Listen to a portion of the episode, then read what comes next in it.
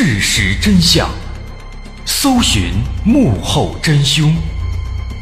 欢迎收听《绝密档案》，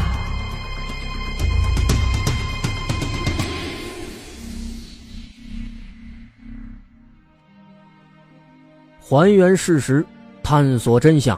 欢迎收听今天的《绝密档案》，我是大碗。今天我们要说的。这也是一个杀人犯，只是这个杀人犯呢，他不同寻常。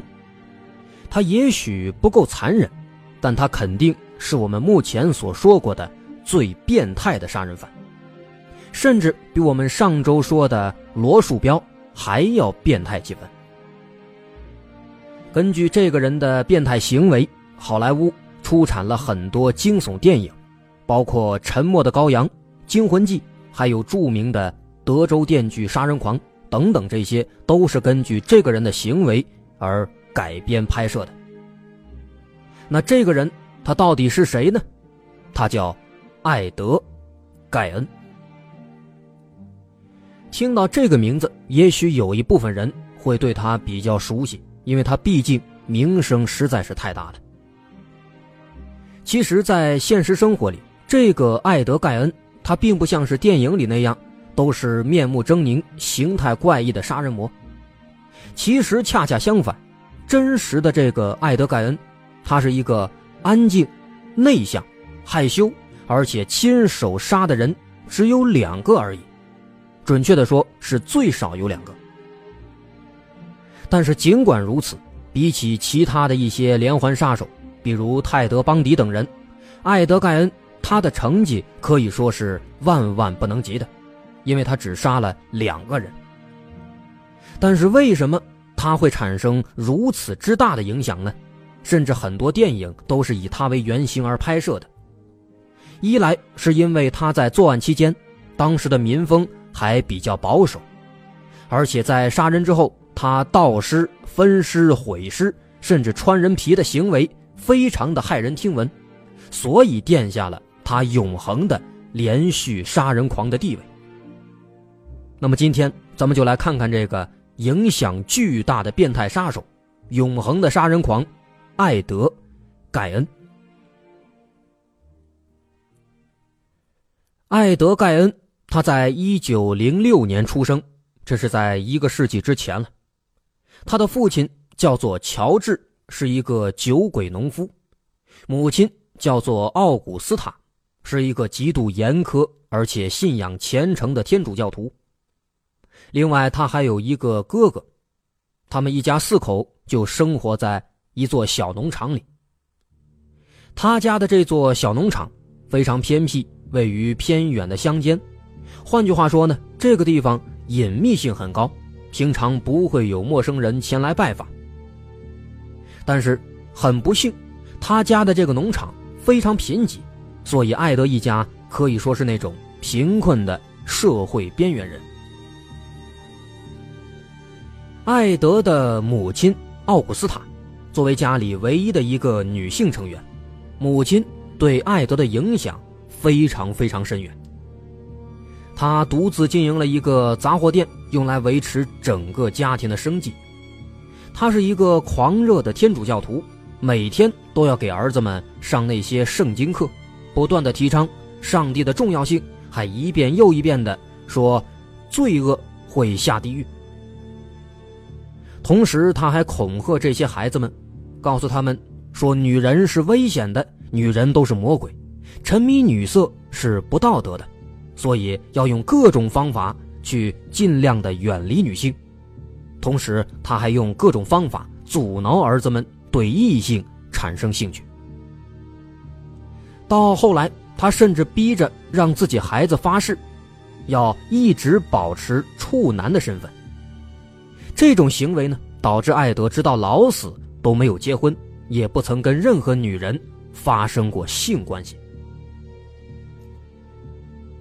为了保证自己的孩子不被别人教坏，并且远离那个不道德的以及罪恶遍布的城市，在一九一四年，艾德一家搬到了威斯康星州平原镇的一座一百九十五亩的农场里。这就是那个非常贫瘠的农场。在这里，他们最近的邻居也是在数里之外，所以这个地方是非常非常的偏僻。除了这些孩子们，奥古斯塔还非常看不起自己的丈夫，也就是艾德的父亲乔治。因为乔治是一个完完全全的酒鬼，常年酗酒，没有稳定工作，家里的田地也不好好打理。他曾经做过木匠，做过管道工，做过农场工人，但是没有一份工作能够长久做下来。因此，因为他们的父亲非常非常的懦弱，没有任何的工作，也没有什么好收入，还有一身坏毛病，所以他们的母亲奥古斯塔。一直在家里非常强势，挤压艾德的父亲乔治的地位，让孩子们认为他们的父亲就是一个一无是处、毫无用处的人。同时，因为母亲的关系，艾德对父亲的感觉也是又恨又怕，而且他也同样的看不起这个父亲。因为母亲还经常训斥艾德，这让艾德在潜意识里认为。自己也会像父亲一样变成一个非常失败的男人。他认为，正是由于这个无能的父亲，让自己没有未来。但是他又不得不屈服于乔治，也就是他父亲的淫威之下。曾经有一次，艾德受到了小朋友的欺负，回家向父亲哭诉，可是乔治不但没有安慰他，反而把他给痛打了一顿。于是，从此在艾德心里，父亲就不是一个可以信任的人。同时，他对于母亲的强权也变得更加的依赖了。与艾德同命相连的还有他的哥哥，比他大两岁，叫做亨利。和艾德一样，亨利也是母亲的教育对象。从小开始，他们兄弟俩就是沉默孤僻的学生。他们不敢和其他同学交往。奥古斯塔一旦发现他们结交任何朋友，就会对他们进行严厉的惩罚，这就使得艾德更加的不合群了。但是跟艾德还有些不同，亨利他相对来说更加有主见，有独立思考的能力。他认为艾德对母亲的过分依赖，这是不健康的。同时，他对母亲的这种专制强横的态度也越来越抵触，以至于在后来，终于是爆发了和母亲之间的争吵。尽管母亲这种畸形的教育方式让艾德变成了一个没有朋友的孤僻男孩，但是他仍然是深爱着自己的母亲，依赖着母亲。生命中的前半段时间。艾德也都循规蹈矩，老实本分，除了在自家农场工作之外，还偶尔会到镇上去打打零工，赚点零花钱。因为母亲从小就给他们上圣经课，给他们灌输善良与罪恶的思想，所以在镇民眼中，他是一个安静、有点古怪、害羞又善良的男人。也正因此。当后来人们知道了艾德所犯下的罪行的时候，才会非常非常的吃惊。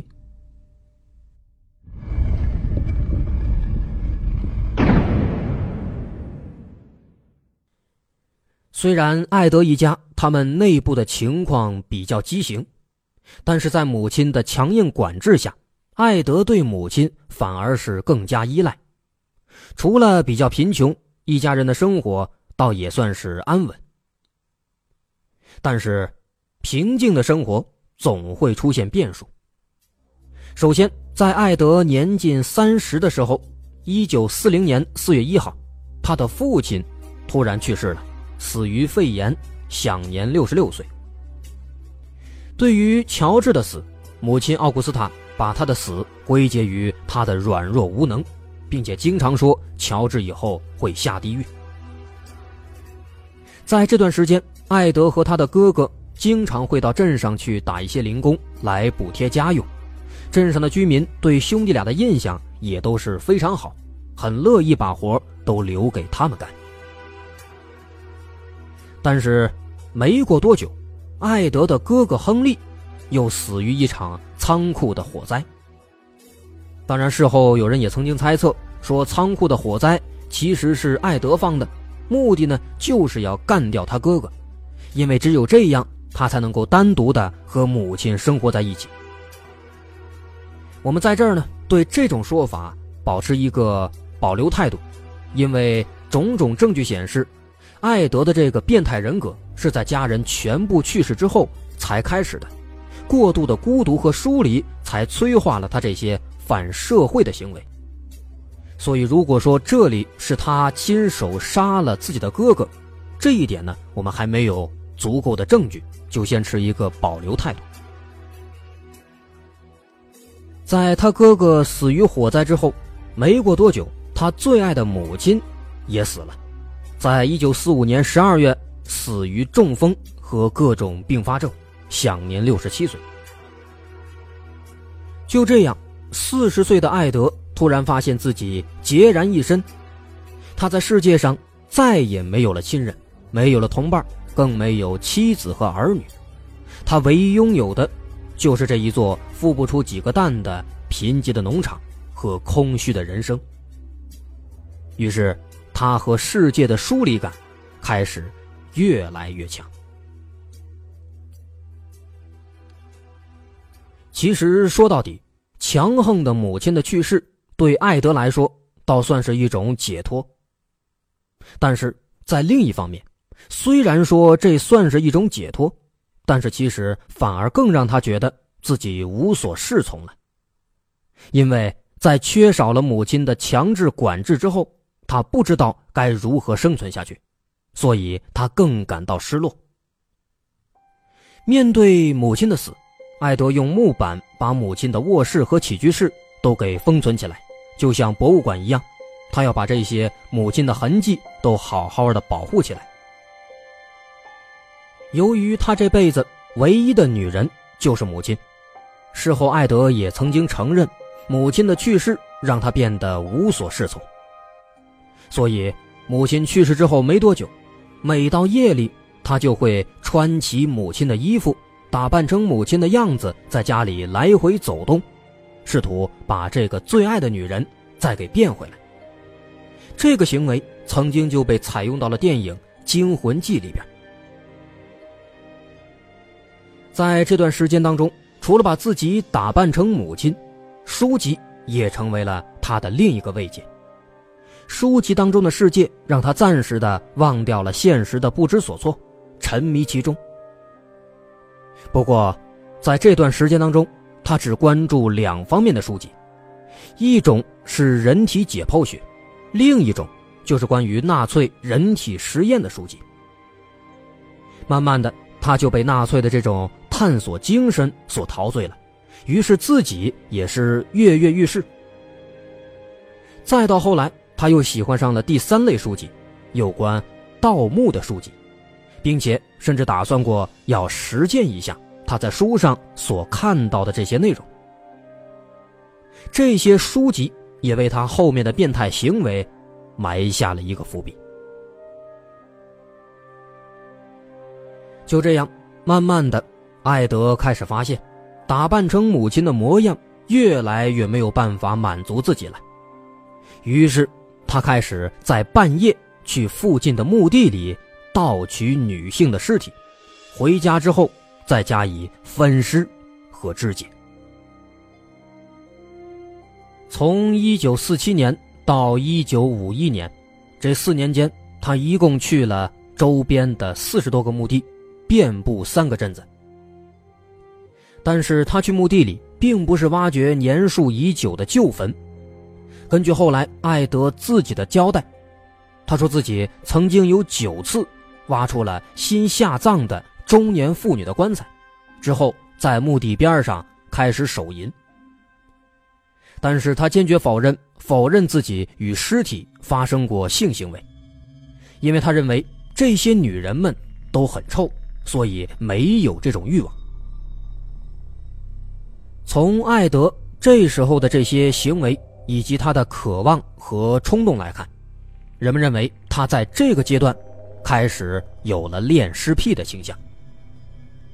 而且让人们感到不可思议的是，艾德自己后来承认，他挖掘的第一个坟墓就是自己的母亲奥古斯塔的坟墓。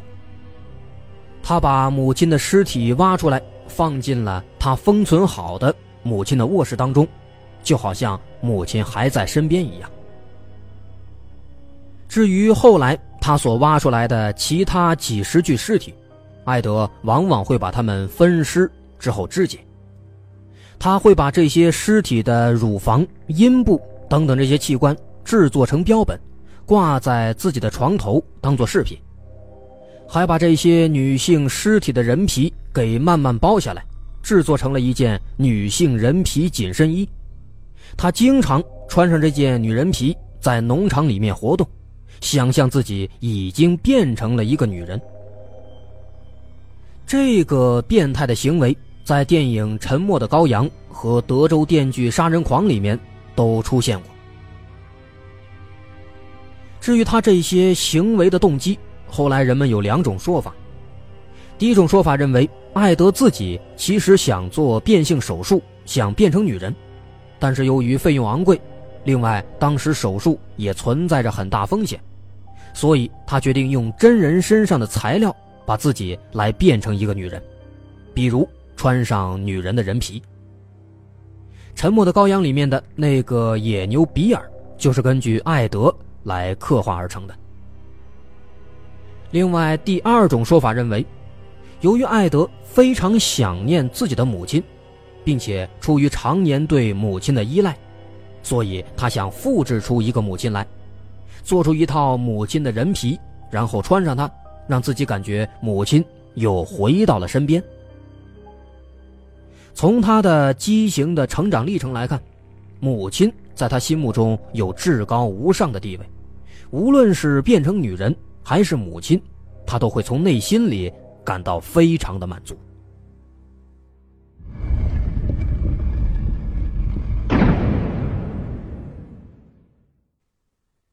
因为艾德家的农场地处偏僻，所以他这些夜间的隐秘活动持续了好几年。都没有被人发现，而且渐渐的，穿戴和制作这些死人的人皮衣已经不能再满足他了，他想要新鲜的现货。后来，司法机关在结案时已经确认的被艾德杀害的有两个人，一个是玛丽·赫甘，一个是伯尼斯·沃顿，这俩人都是五六十岁的中老年妇女。那由此可见，艾德的目标仍然是跟他母亲相似的中老年女人。关于艾德杀害的第一个人玛丽·赫甘，她是当地的一个酒吧的老板娘，是一名中年妇女。一九五一年，艾德在酒吧里认识了这个玛丽·赫甘，他发现玛丽长得跟自己的母亲非常相似。但是和母亲不同的是，玛丽的嘴巴非常不干净，经常的出言不逊，而且她的过去也非常不堪。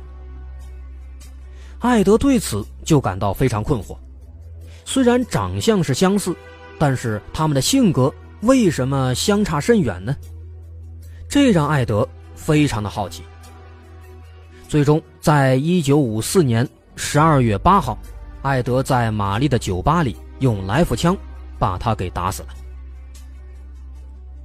艾德回忆说，他首先是先把玛丽给吊了起来，然后自己喝了点酒，之后闭上眼睛向玛丽射击，射中了她的前额和躯干，之后就把玛丽的尸体拖到车上带回了农场。到了第二天，他依然还是继续的外出工作，在工作期间，他甚至还跟朋友说，说自己杀了一个人。并且把尸体吊在了家里，但是朋友听了根本就不相信，认为艾德这是在吹牛。也许就是因为艾德表现的太过老实、太善良，而且总是很温顺的样子，所以就没有人去怀疑过他。艾德杀害的第二个人发生在三年之后的一九五七年，一九五七年十一月十六号，平原镇的副警长弗兰克·沃顿在打猎完回家之后，发现自己五十多岁的母亲奇怪的失踪了。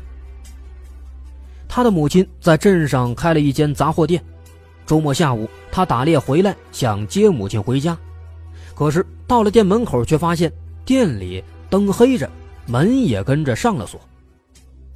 于是他就打开门，很快。发现店里地面上有一大滩鲜血，血迹一直延伸到后门，而且母亲也消失不见了。弗兰克见状，马上就叫来了自己的警方同事。他们勘察现场之后，发现现场并不混乱，没有搏斗的痕迹。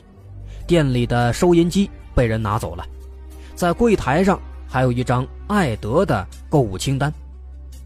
另外，在店外的货架上还发现了一把来福枪，看起来这应该是一个抢劫现场。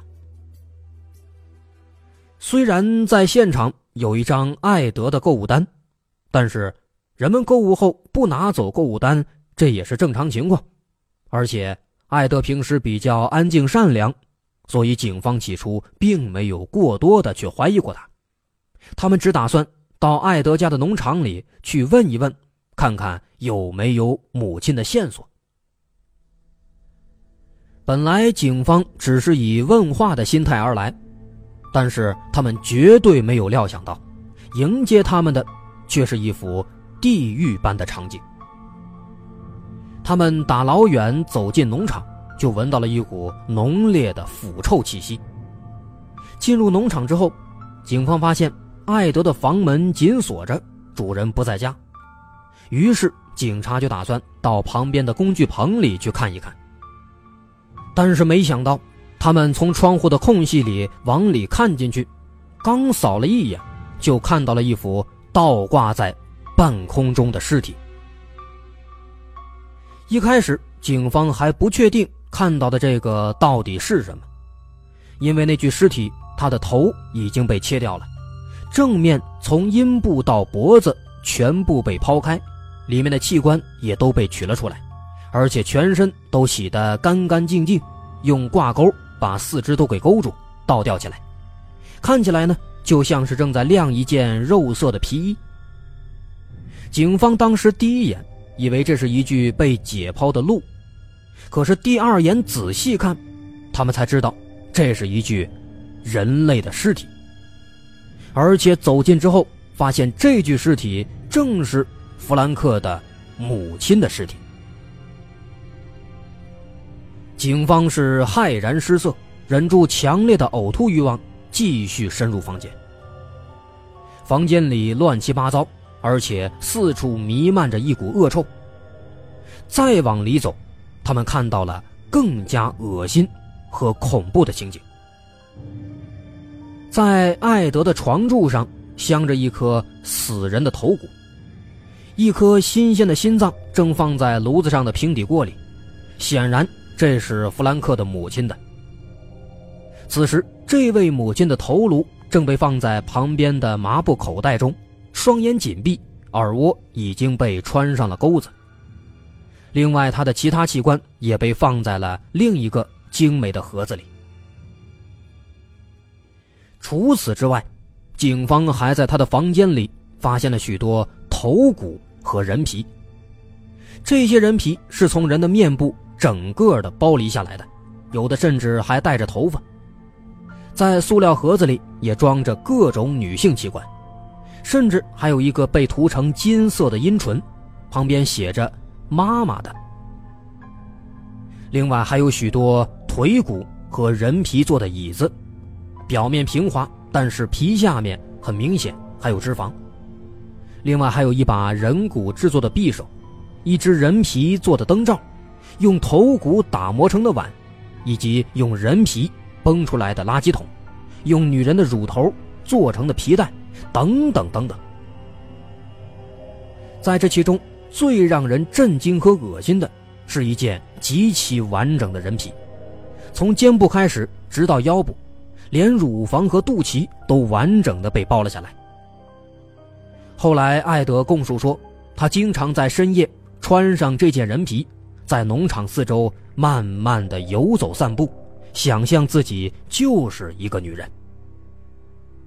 这种变态的行为让警方大惊失色，直冒冷汗。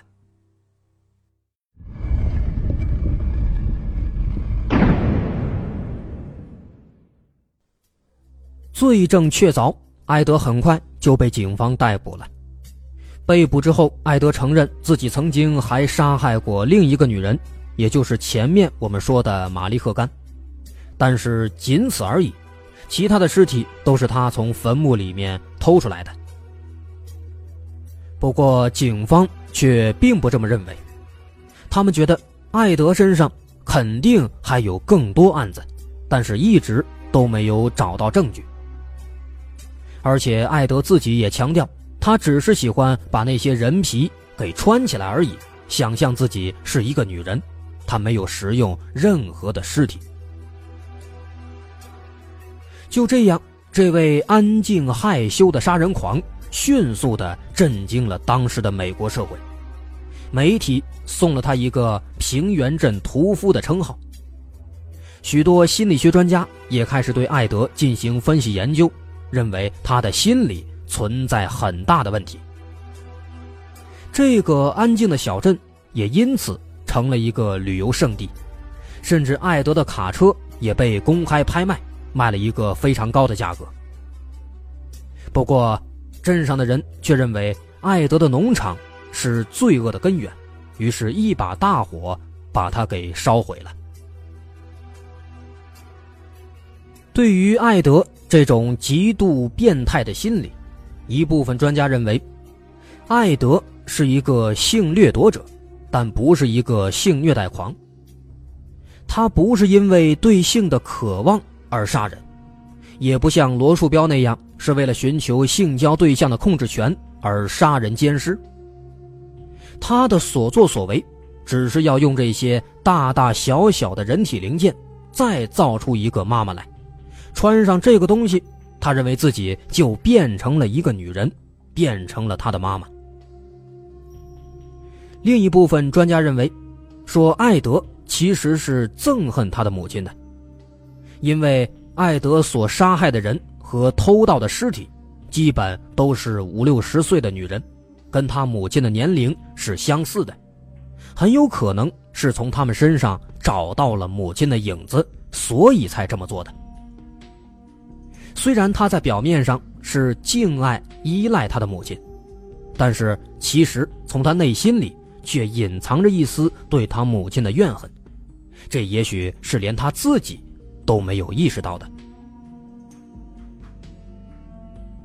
总之，不管怎么说，艾德肯定是一个严重的心理变态者。也因此，法院虽然认定他是故意杀人，但并没有给予他任何刑罚。后来，他被送进了精神病院。在这段时间里，他从头到尾都是一个温和、害羞的优良病患，不吵不闹。不制造麻烦，循规蹈矩。最终，在他七十八岁那年，在病房里面安然老死了。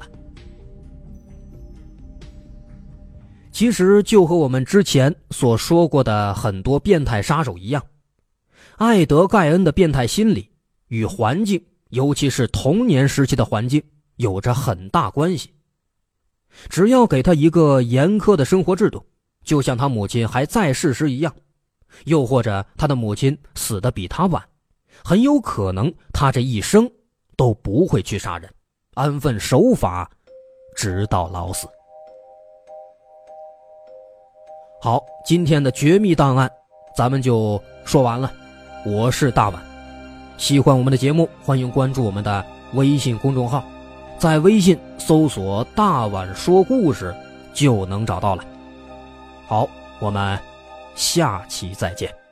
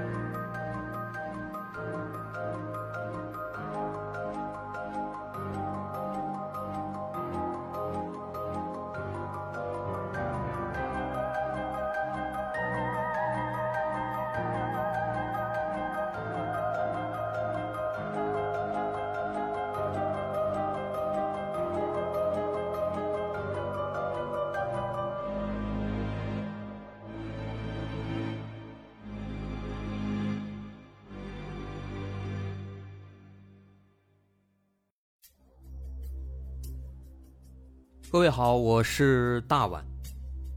我们的《绝密档案》在喜马拉雅已经陪大家走过了一年多的时间，一年多的时间，我们更新了一百多期节目，在这一百多期的内容里，我们讲述了各种各样的怪奇事件。那在今后呢，我们也想尝试去做更多的其他类型的内容，比如一些自然怪象，比如有一些名人的黑幕。或者说是黑帮的发迹史，亦或是各种悬疑大案，以及更多的其他题材的探索。针对这些内容，目前我们也已经有了一个大概的规划。我们将会把这些内容做一个大概的整合，放在之后我们即将推出的一个新的专辑当中。这个专辑的名字暂定叫做《绝密档案：深夜调查局两百家尘封的未解之谜》当中。需要说的是，这个新专辑我们决定在喜马拉雅作为会员节目进行独家播出，总计有两百多集的内容。专辑上线时间将会在不久之后的九月九号，大家届时可以在喜马拉雅搜索关键词“绝密档案深夜调查局”，就能够找到这部新的专辑了。在上线前的这段时间当中，也欢迎大家添加我们喜马拉雅工作人员的微信。X m l y 零三三零，也就是喜马拉雅四个字的拼音的首字母加零三三零，x m l y 零三三零。添加微信之后，工作人员将会把大家拉进喜马拉雅官方的粉丝群，届时将会有不少福利活动，送喜点、送签名书等等其他惊喜在等着大家。需要特别说明的是，新专辑。将会是喜马拉雅的会员专辑，也就是说，如果您是喜马拉雅的会员，就可以免费收听本专辑。目前，喜马拉雅的会员价格为每个月六块钱，六块钱就可以听到我们的两百多集故事，也是很划算了。希望大家能够多多理解，多多捧场。九月九号，我们不见不散。